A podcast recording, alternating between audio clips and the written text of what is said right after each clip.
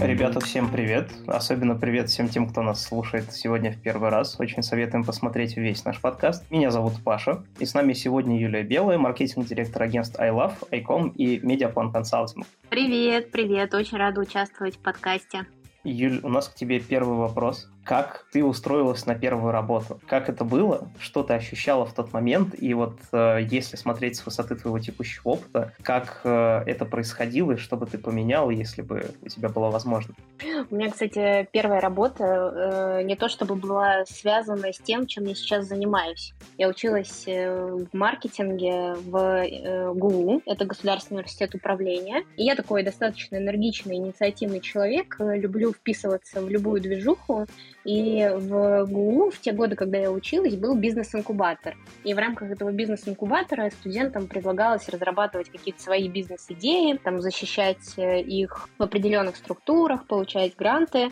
И я вот помню, что у меня э, было э, фотоагентство. А тогда вообще фотоагентства были очень модными, и это был мой первый бизнес-проект. Мы делали фотосъемки для школ, всякие выпускные альбомы. И в какой-то момент ГУ тот же самый университет э, заколлаборировался с на тот момент большим влиятельным медийным агентством «Зенит Оптимедиа».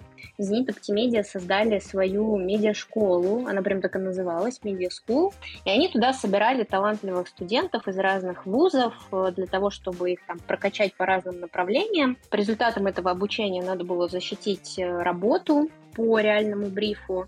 И самых лучших студентов уже отбирали на стажировки. А после стажировок тоже там оценивали эффективность прохождения и брали лучших ребят в штат. Ну и вот, собственно, я вот эти все этапы прошла, меня взяли в штат, и с того момента началась моя карьера непосредственно в рекламе. И начинала я вообще с медиапланирования. Но занималась медиапланированием я не очень долго, может быть, года два. А в какой-то момент я поняла, что мне скучно, мне неинтересно, мне не нравятся какие-то рутинные такие задачи. И у нас э, с моим очень хорошим приятелем, коллегой э, есть э, шутка про то, что он пытался тогда в то время научить меня планировать ТВ, дал мне какое-то задание, прислал его по почте, и мы шутим до сих пор, что это письмо осталось э, неоткрытым, потому что даже вот мой друг не смог меня замотивировать к тому, чтобы вдохновиться магией, волшебством, э, планирования. И я тогда вообще подумала, ухожу из рекламы, буду заниматься стартапами и вот этим вот всем,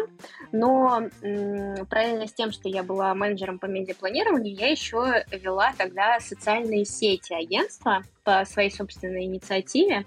А надо сказать, что я настолько старая, видимо, что а, тогда э, соцсети только-только вот э, начали развиваться, только-только начали привлекать э, внимание э, рекламодателей, только-только стало понятно, что есть там какая-то аудитория, с которой можно работать, инвентарь, инструментарий. И в тот момент, когда я решилась уходить из рекламы, SEO, генеральный директор Unit Optimedia, как-то он все это время, видимо, присматривал за мной со стороны, понимал, что мне было интересно digital направление, и предложил мне перейти в отдел э, спонсорства, он тогда назывался э, Newcast внутри Zenit Optimedia, но потом превратился в отдел спецпроектов, куда, в частности, входило направление работы со спецпроектами в digital. Это как раз-таки были социальные сети, какие-то нестандартные инструменты внутри социальных сетей, э, работа с медиаплощадками, коллаборации и а, блогеры тогда только-только. Я была, кстати, одной из первых менеджеров, которая запустила одну из первых компаний с блогерами, с глобальным клиентом э, техника какая-то была, какие-то ноутбуки мы блогерам раздавали. Я вот, к сожалению, забыла, как бренд назывался, но он был очень крутой. Вот, и я начала заниматься спецпроектами. И надо сказать, что большую часть моей карьеры я занималась именно спецпроектами, какими-то контентными историями, коммуникациями и так далее. Звучит на самом деле очень круто, особенно первая часть, когда выходя фактически из университета, ты попадаешь в некую такую среду, внутри которой тебя действительно готовят к тому, чтобы ты работал на конкретную компанию и, скажем так, продают тебе не успешный успех, а прям в некотором роде бросают тебя в работу и говорят, ну, смотри, вот тебе палка-копалка, тебе надо работать дальше. Я бы на самом деле здесь немного поспорила на тему того, что не продают э, успешный успех. Мне кажется, что продают успешный успех, потому что когда ты попадаешь в эту среду. Ну, кстати говоря, э, я же еще не после университета пошла, я пошла во всю эту историю, когда училась на третьем курсе. И когда ты попадаешь в эту среду э, уже состоявшихся рекламщиков, с большим бэкграундом, с практическими знаниями, которыми они готовы делиться, ты, в частности, перед собой видишь картинку успешного успеха и она тебя тоже мотивирует. То есть э, те люди, которые находятся вокруг э, тебя в настоящей профессиональной среде, они такого, ну, своего рода для тебя инфлюенсерами становятся, на которыми ты хочешь быть похожим, когда вырастешь. И поэтому в моем случае, вообще вот мое поколение рекламщиков, они конкретно про успешный успех, они про достигаторство. Не было такого вот ощущения, что ты смотришь на этих самых коллег и думаешь, я тебя обгоню, потому что я думаю, что я смогу. Я не помню, чтобы у меня были такие мысли. Ну, как бы я же работала в, такой, в таком направлении, э, которое было в самом зачатке. И я э, была одной из э, трендсеттеров, как будто бы. Я занималась тем, чем до меня другие ребята не занимались. И в этом смысле это меня тоже как будто бы вдохновляло, потому что мне нравится разбираться с чем-то новым, создавать что-то новое, как-то про- простраивать процессы и формировать новый продукт. Я не могу сказать, что вот мне там хотелось кого-то обогнать или еще что-то, но мне нравилось э, делать что-то новое. Может быть, в этом смысле это как-то, знаешь, похоже на то, что ты говоришь. Мне кажется, что наш с тобой карьерный путь очень сильно похож, потому что когда я учился в университете, я практически так же, как и ты, пошел на старших курсах работать по специальности. Я учился в свое время на кибербезопасности, и тогда эта профессия тоже была в самом зачатке. Никто еще не знал в широком понимании, что такое кибербезопасность, какие-то интересные шутки про хакеров уже были, но в каком-то общем варианте такого еще не было. Для меня это было примерно так же, когда я пришел на свою первую работу, я посмотрел на коллег, которые были сильно, скажем так, старше и более скиллованные, чем я, и я такой на их фоне маленький, наивный, и думаю, ну, в принципе, в принципе, я смогу, потому что я в себе уверен, и я думаю, что я смогу. Поэтому я на самом деле тебя очень хорошо понимаю в этом отношении, и это круто. На самом деле весь этот путь это очень классная, с моей точки зрения, штука, потому что когда ты попадаешь именно уже в какую-то готовую среду, где есть ребята, которые сильно выше, чем ты, ты в любом случае растешь, даже просто слушая то, как они делают работу. Да, да, я с тобой полностью согласна. А, я вот даже периодически там рефлексирую, вспоминаю свой альма-матер, да, Зенит Оптимедиа, и часто думаю о том, что, э, ну вот, та точка, в которую я пришла сегодня, она очень сильно зависит от того старта, который был получен. Потому что мы э, с, там, с ребятами тоже, с другими студентами, которые попали в эту медиашколу, в Зенит Медиа, мы, конечно, попали в среду очень крутых людей и с точки зрения компетенции, и с точки зрения человеческой.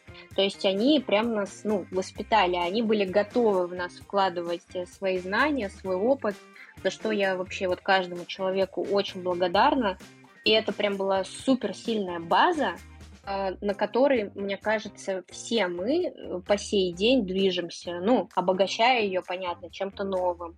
Но я искренне верю в то, что люди, к которым ты попадаешь на старте, они очень большую э, роль, большое значение играют и, и в карьере, и в жизни. У меня есть такой вопрос. Он, наверное, будет немножко нескромный, поскольку реклама — это вообще такая довольно специфичная отрасль, поэтому у меня даже, наверное, два вопроса. Вопрос первый.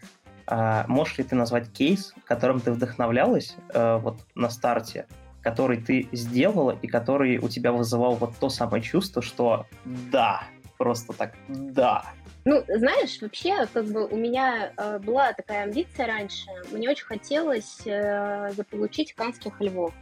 Вот у меня была такая фантазия в голове, что как только э, в моих руках окажется Канский лев, именно Канский лев, не какая-либо другая э, награда, я буду готова уходить на пенсию. По сей год я наблюдаю за Канским фестивалем, за работами, которые туда подаются, шорт-листы, металл, там, все это отсматриваю и очень вдохновляюсь. Меня очень всегда вдохновляют э, простые, но гениальные решения. Вот э, мне прям драйвят не какие-то сложные экосистемы, какие-то сложные технологии, какие-то сложные решения замысловатые, а меня очень драйвит гениальность в простоте. Вот когда мы находим какой-то неочевидный инсайт, но который лежал на поверхности и помог э, на базе этого разработать, там, не знаю, какой-то новый продукт, или какой-то новый слоган, или какую-то новую дополнительную ценность для человека. Вот это, конечно, просто бомба. Но, э, честно говоря, когда меня спрашивают, что вот я сделал э, крутого э, в своей жизни, я затрудняюсь на этот вопрос ответить. Потому что, с одной стороны, мне кажется, что я сделала очень много крутого, с другой стороны, ну, прям надо посидеть и порефлексировать, да, ну, вспомнить, что это было, потому что я уже э, сейчас нахожусь в такой точке, когда у меня за спиной есть определенный набор и коммерческих проектов, которые мы реализовывали вместе с клиентами, и среди них были какие-то базовые, гигиенические, а были какие-то взрывные, очень классные – а еще э, я там в последнее время же много работаю с командой, много работаю с внутрикомом. Прошлом году я вообще как будто бы для себя миссию такую сформулировала, что я очень хочу работать над формированием некого экологичного пространства э, для работы рекламщиков. Мне очень хочется, чтобы люди умели друг с другом нормально общаться, давать обратную связь, чтобы у всех был э, настроен work-life balance, Э, чтобы люди получали удовольствие от работы и кайфовали, а не просто вот достигаторством занимались, о котором мы уже сегодня упомянули. И в этом смысле я тоже много всего делаю интересного и для коллег, и э, за рамках агентской, э, за рамками агентской работы. Я считаю, что это круто. Это круто, и я не могу сказать, что были прям какие-то супер взрывные кейсы, вся эта работа с экологичностью, она из каких-то маленьких шажков складывается. Мы делали как-то чат с ребятами э, антитревожные новости. ну, то есть мы вообще туда никакой новостной повестки не размещали, мы просто давали там какие-то смешные картинки, мемы, Э, какие-то практики для медитаций, онлайн вместе ходили гулять для того, чтобы менталочку как-то свою подкрепить, э, подкорректировать в позитивную сторону. Но наверняка я смогу как-то более структурно ответить, если мне дать посидеть, порефлексировать полчасика и вспомнить, что вообще за эти годы произошло. Неоднозначный ответ. Но, тем не менее, я тебя тоже понимаю, потому что когда есть большой объем опыта и интересных проектов, которые сделал, особенно если они все были такие достаточно драйвовые, то выделить из них один — это достаточно сложновато. Вот. И, наверное, еще один вопрос. Какой был самый большой фейл, который у тебя был? Это, кстати, очень хороший вопрос тоже. Обожаю его задавать на собеседованиях, и он всегда всех людей ставит в тупик. У меня мозг очень быстро забывает плохое. Не знаю, это какая-то, видимо, э, психологическая самозащита от внешнего мира, я реально обратила внимание на то, что э, вот со мной происходит что-то плохое, а через некоторое время я очень смутно могу вспомнить э, это плохое, и детали уже в голове не возникают. Э, это круто, с одной стороны, а с другой стороны, реально очень сложно вспомнить какой-то фейл. Ну, был такой э, большой, наверное, фейл, из-за которого до сих пор мне какие-то вьетнамские флешбеки при, прилетают. Я когда только вышла в iLove, э, мы выиграли большого клиента, настолько большого, что мы э, не сразу сориентировались с ресурсами, которые необходимо под этого клиента выделить.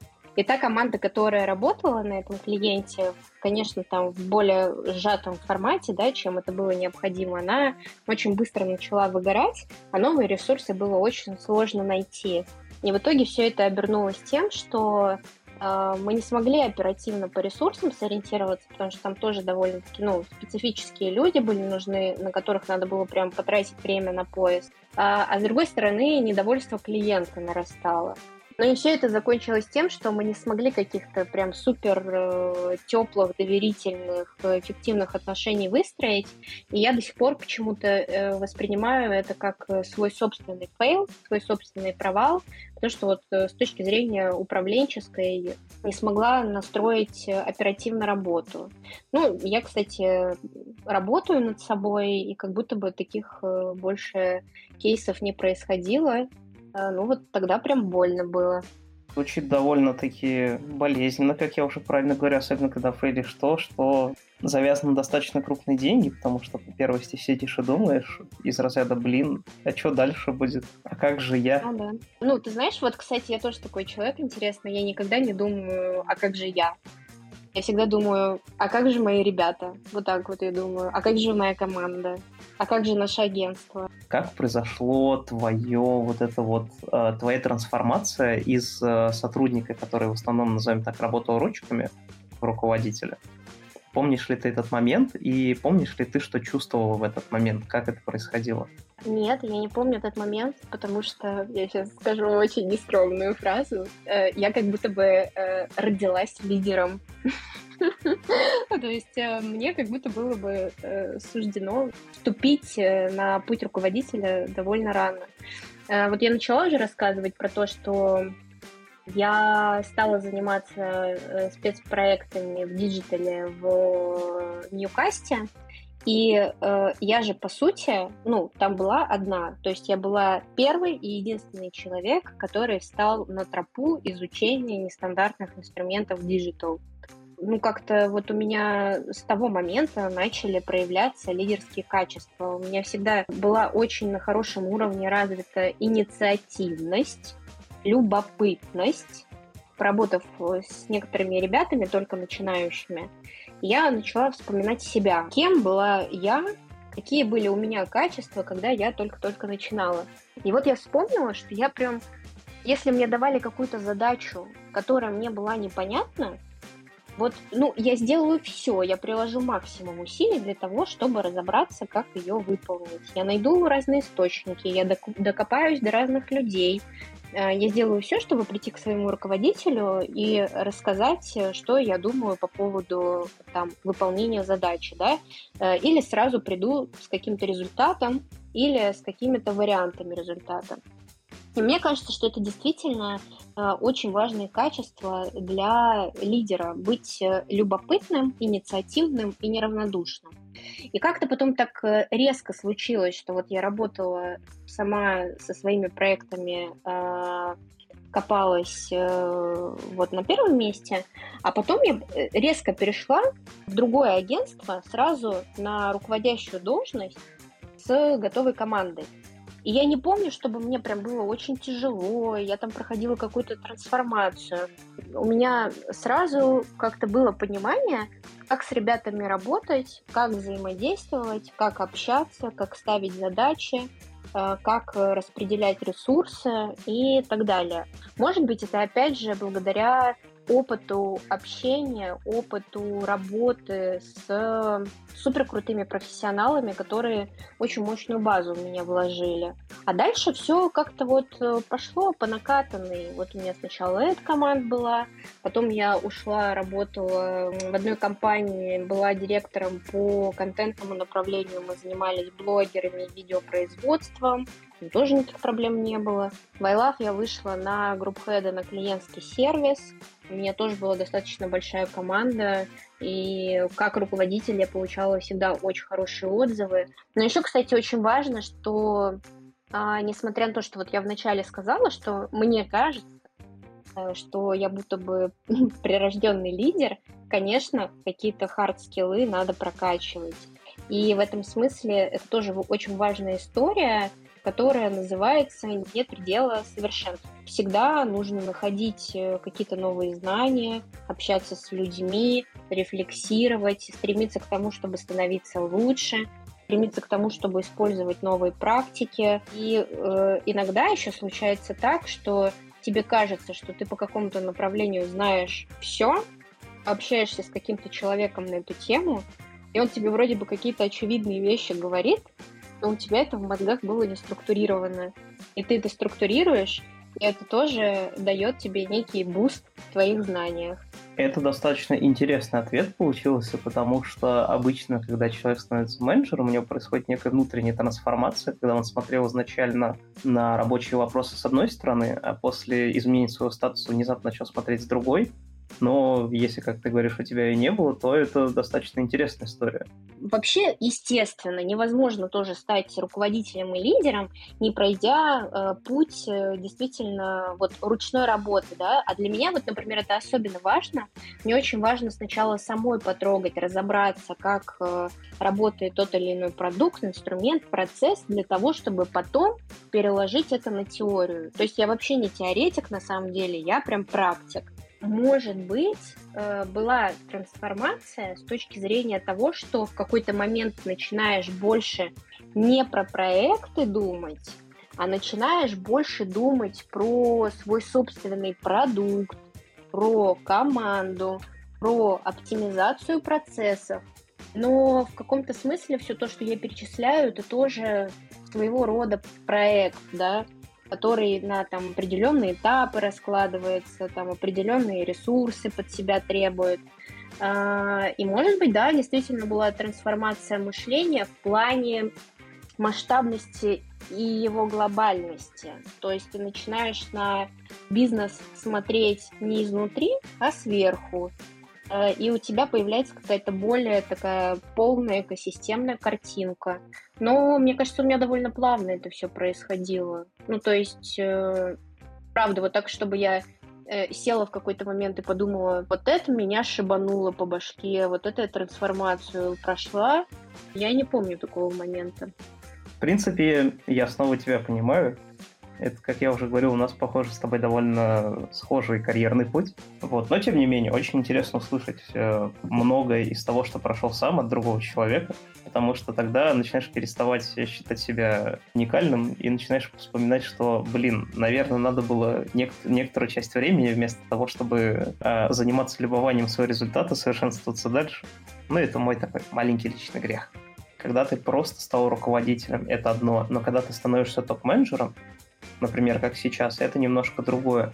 Было ли у тебя какое-то такое же осознание внезапно или какие-то интересные инсайты, которые ты получила, когда как раз э, вошла в топ-менеджмент? Нет, не было у меня такого осознания. Для меня, наверное, не столько важно, какую позицию я занимаю, сколько важно, что я за человек такой. Для меня гораздо важнее какие-то вот человеческие истории, человеческие трансформации, нежели какие-то трансформации в плане изменения названия моей должности. Если я тебя правильно понял, то тебе интересно, назовем так, не лычка, которая тебе выдает, но интересна суть той работы, которую тебе нужно будет делать, и то, кем тебе в, это, в контексте этой работы нужно будет быть. Да, да, да, я примерно об этом говорю.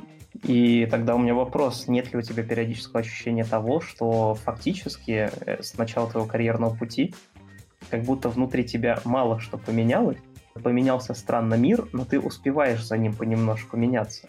А я не немножко меняюсь, я как человек же очень немножко меняюсь. Очень немножко, смешно сказала.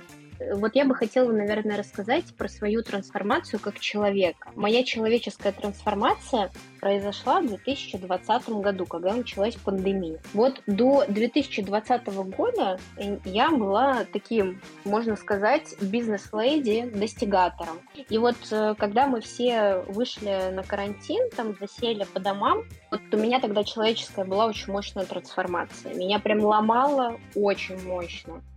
Э, мне прям было тяжело, я не могла сидеть дома, э, я не могла наблюдать за тем, как мой гардероб из пиджаков меняется в пижамы.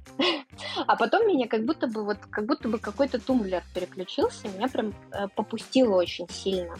Я начала заниматься какими-то такими духовными практиками, начала медитациями заниматься, начала больше времени уделять своему физическому здоровью, ментальному здоровью, я начала заниматься с психотерапевтом, э, я начала больше изучать себя, э, читать какие-то полезные книги про психологию. И у меня фокус как раз-таки сместился. У меня больше фокус ушел на работу э, внутри себя самой.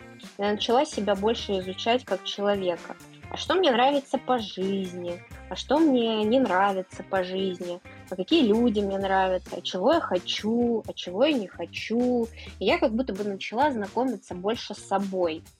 А, и, возможно, кстати, это как-то частично и карьеру мою тоже повлияло, потому что я стала более спокойной, более глубокой.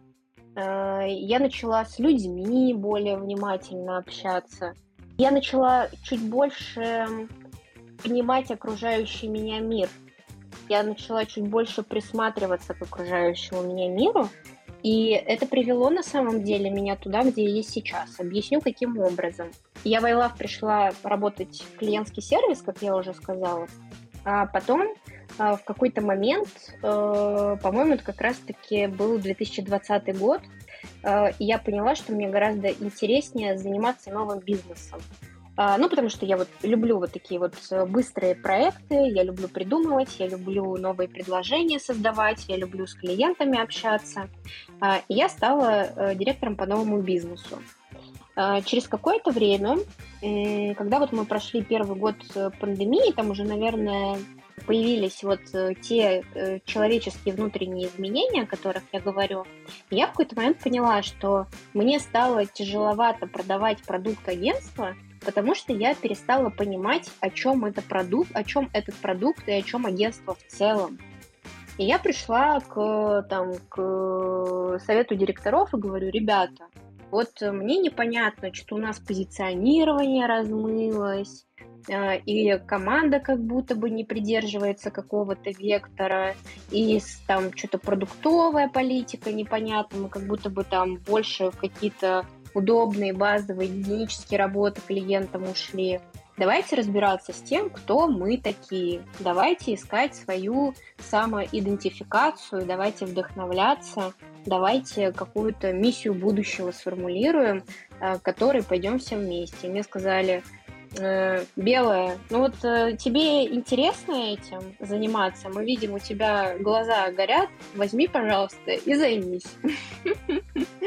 И я стала бренд-директором. А, а что это подразумевает, э, бренд-директорство, это самое? Оно подразумевает, что по сути, ты некий хранитель бренда, его самоидентификация и его ценностей. И это очень глубинная работа да, с тем контекстом, который у тебя есть, и с внутренним, и внешним. Человеческая трансформация, наверное, повлияла на какой-то мой запрос на карьеру, в частности. Слушай, на самом деле звучит прикольно, и, наверное, вопрос, который у меня родился еще в самом начале, смотря на вот эту трансформацию тебя как человека, что ты начала смотреть больше на людей отвлекаться от достигаторства, не было ли у тебя такого ощущения, что в какой-то момент ты пришла к тому, что в твоей жизни произошел какой-то глобальный расфокус?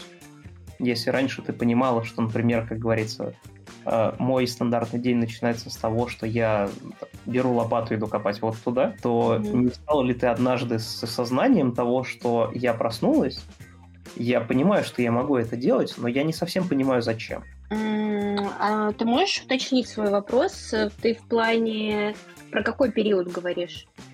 Тот самый период, когда только-только началась ковидная как раз наша удаленка, и все мы ушли на удаленочку. Да, у меня прям жестко это было. Ну, во-первых, знаешь, что у меня было? Я просто вот помню, во-первых, когда мы ушли на удаленку, там прошло несколько месяцев, и я поняла, что я вообще не умею управлять на удаленке своим временем.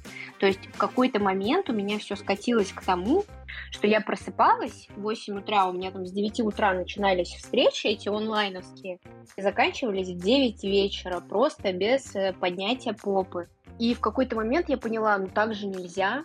Оказывается, нужна И здесь какая-то дисциплина, какая-то системность. Э, нужно как-то свой... Ну, ты вроде бы сидишь дома и сидишь, да, как будто бы ничего не делаешь, ну, там, параллельно работаешь. А на самом деле это же такая мощная когнитивная нагрузка. Я в это время почти выгорание словила, потому что у меня был невероятный загруз, у меня было огромное количество встреч. Я не ставила себе перерывы никакие ни на обеды, ни на спорт, вообще ни на что. Э, я в какой-то момент, ну, прям, ну, я, я прям проснулась, я прям такая думаю, ну, нет, так нельзя, будем работать э, с календарем. Ставим себе там слоты, значит, на зарядку, на завтрак, на обед. Вот в это время я недоступна. Коллеги, все, спасибо, всем до свидания. И мне работа с своей рабочей дисциплиной очень сильно помогла. Но вот эта вот история про то, что я чуть ли не достигла выгорания, вот э, в этой стиральной машине просто непрекращаемых рабочих процессов, я реально просыпалась и думала, а зачем я это все делаю? Что происходит вообще? А оно мне надо? Ну, то есть ты просыпаешься уставший, уже не успел отдохнуть, и тебе уже опять что-то надо делать, и ты думаешь такой, а зачем? А, а я что? А я работаю, чтобы постоянно э, быть уставшим и э, что никакого удовольствия от жизни не получать. И вот в этот момент, когда у меня чуть не произошло выгорание, когда я себе задала вопрос, а зачем, почему и так далее, у меня наоборот начал фокус на себя вырисовываться. Фокус на себя, который потом распространился на более широкий круг людей. И, как я понимаю, именно в этот момент к тебе пришло вот это самое осознание того, что а, раз фокус, конечно, случился, но он не такой страшный, поскольку он позволяет тебе перефокусироваться на что-то не внешнее, а на что-то внутри. У меня не было такого осознания в моменте.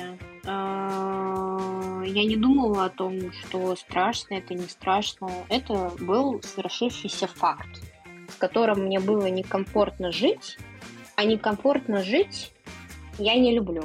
Как поет Валерий Меладзе, э, Меладзе э, жить непременно нужно хорошо. Я вот Валерия полностью поддерживаю, и у меня не было таких э, параметров мышления страшно-не страшно.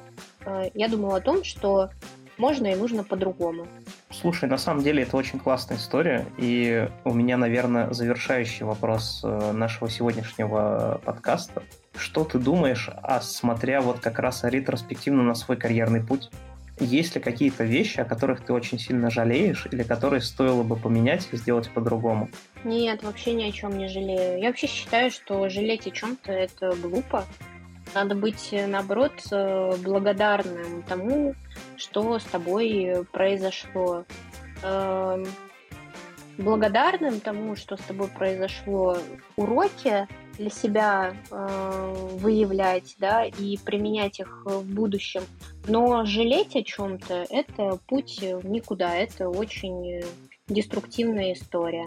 Благодарим Вселенную, мир за то, что с нами было, благодарим за то, что происходит сейчас, и верим в то, что все будет хорошо. Я вот реально, мне, кстати, многие говорят про то, что у меня как будто бы, ну, есть такой некий вайп жизни в розовых очках, а я не знаю, я как-то не люблю пессимизировать. Мне кажется, что перед собой надо ставить самые смелые амбиции. Для меня амбиция э, все будет э, хорошо. А как говорит моя мама, кстати, э, у нас и сейчас все хорошо, а будет только лучше. Вот это вот э, крутая амбиция, к которой надо стремиться. Ну а дальше уже каждый для себя понимает, что для него хорошо, лучше и так далее.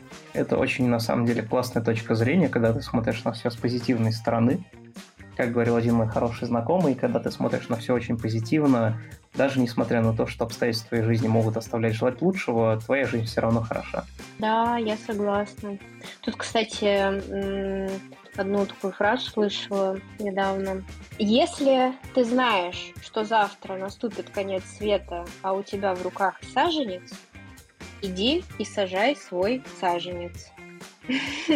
Я вот скорее э, придерживаюсь такой стратегии. Делай, что должно, и будет, что будет. И верь э, в самое лучшее. Круто. Звучит на самом деле как хорошее напутствие для наших слушателей. На сегодня мы завершаем наш подкаст. Юля, большое тебе спасибо. Это был очень интересный, содержательный диалог. Я думаю, что мы еще встретимся. Как я обычно говорю, тема раскрыта не так уж, чтобы сильно глубоко. Будем рады тебя видеть и слышать снова у нас. До скорых встреч. До скорых встреч, Паш. Я с удовольствием еще раз поучаствую. Было интересно. Всем пока.